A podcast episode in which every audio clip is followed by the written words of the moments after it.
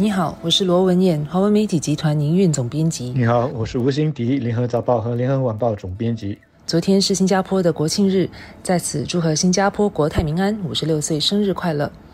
在庆祝国庆之际，新加坡达到有七成人口完成接种疫苗的消息，确实令人感到鼓舞。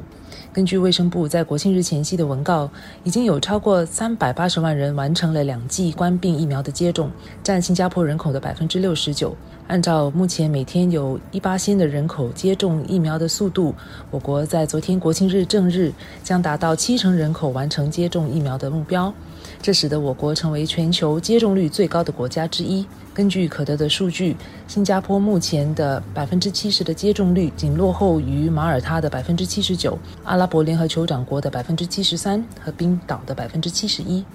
再过一个月，新加坡很可能就会赶超这些国家了。目前已经接种至少一剂疫苗的新加坡人口达到了百分之七十九，已经快要达到八成了。而下个里程碑，也就是当八成的人口都完成疫苗的接种，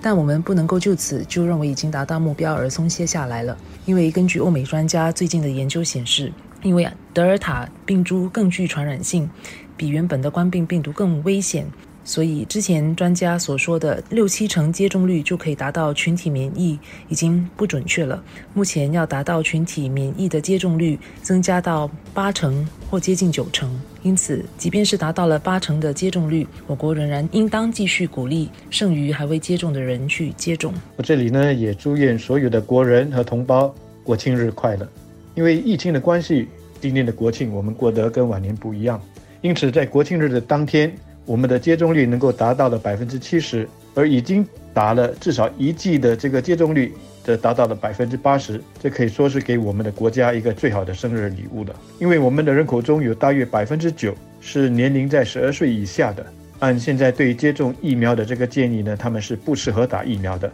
因此我们也就是剩下大约百分之十一的人口还得继续的去说服他们。这当中就包括了十几万年龄在六十岁以上的属于高风险的这个群体，要怎么鼓励他们？当局可以说是已经用尽了各种方法，包括最近呢出动了在六十年代和七十年代很流行的那种宣传车，去向他们广播有关接种的疫苗的信息。但我觉得最有效的可能还是亲友的这个劝说。所以如果你身边你知道说有这样子还没有接种的这个亲戚朋友的话，那么请发挥你自己的这个个人的影响力。我甚至有一个奇想，说在下来的几个星期内呢，那些能够成功的劝说他们的亲友去接种的人，都应该得到一个官方的奖励。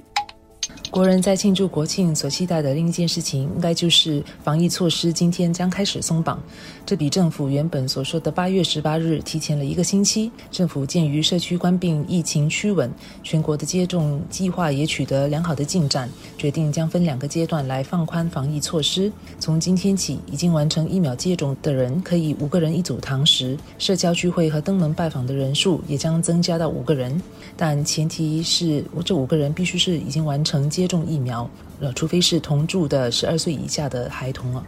这次的放宽措施跟之前的几次收紧后再放宽又有些不同。这次的放宽象征着新加坡将过渡到与官病共存的社会的第一步，并且明显的在较高风险的活动方面采取了区别那些完成和未完成疫苗接种者的措施。有些人，特别是那些还没接种疫苗的人，或许会觉得这对于没有接种疫苗的人感到不公平，或是歧视他们。但平心而论，政府已经给予国人相当长的一段时间，想方设法的去推动和鼓励国人去接种疫苗，而特别是年长者和弱势群体啊。这大半年来，我们也看到周围有很多人都接种了疫苗，也都没事情。但即便如此，仍然有一小部分的国人不愿意去接种，他们选择不要去接种疫苗。我们当然不能够强迫他们，但是我们也不能够因为这少部分的人而一直不开放我们的经济，停滞不前，让企业和商家的生计长久受到打击。而实际上，采取这样的措施，或许能够真的推动这当中的一部分人去接种疫苗。我也听到一些原本不愿意去接种的人，为了要能够跟朋友去堂食，而决定去接种疫苗了。关于区分那些已经接种，还有那些还没有接种疫苗的人，许多人都把焦点放在堂食的这个限制上。但是，其实除了堂食之外，其他的限制还包括参与体育活动的时候，以及你去一些不戴口罩的个人服务的时候。另外呢，如果你从事的是那种属于高传播风险的工作和行业，而你又是没有接种疫苗的，你从十月开始每一周都得自费的去做官病的检测。还有呢，往后当我们的边境开放的时候，你出国。还有回来的时候也得面对更严格的隔离的措施，所以呢，不接种疫苗的人因为没有得到足够的保护，生活上的确是会有许多不便的。但是我们要弄清楚，这不是一种歧视。首先呢，那些想接种疫苗，但是因为身体健康的关系而不适合接种的，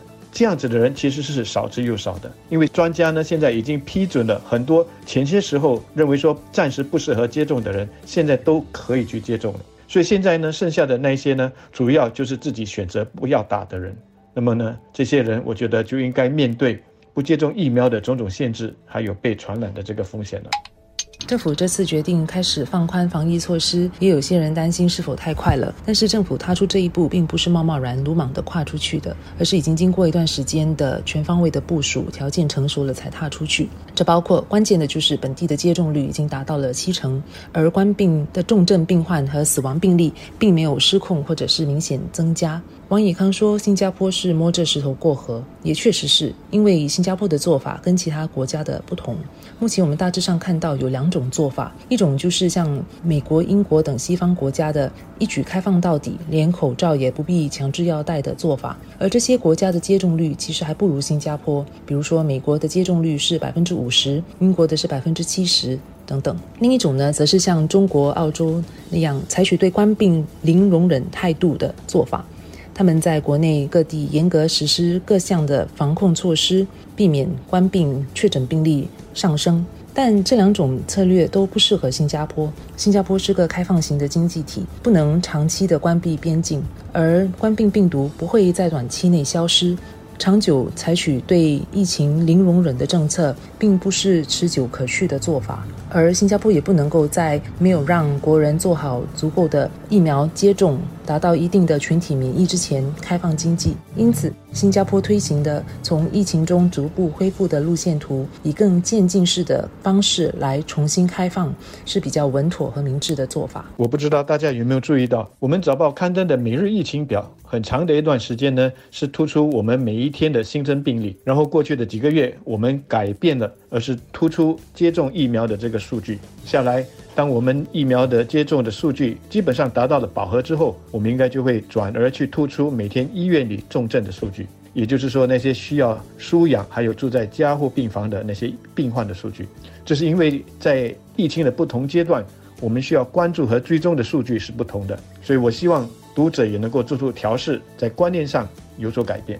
病例清零基本上已经是一个不实际的一个目标了。我们从今天开始进入与官病共存的这个阶段之后，我们所着重的就是怎么在安全的情况之下，有序和渐进地慢慢放宽各种管制的措施，让我们的生活慢慢的正常化。我们有这样的一种底气，认为我们可以相对安全的跟官病共存，就是因为我们的接种率已经达到了一定的水平。这将是一个全新的阶段，只要我们。医院的这个重症数据维持在一个稳定的水平，我们就不会再走回头路了。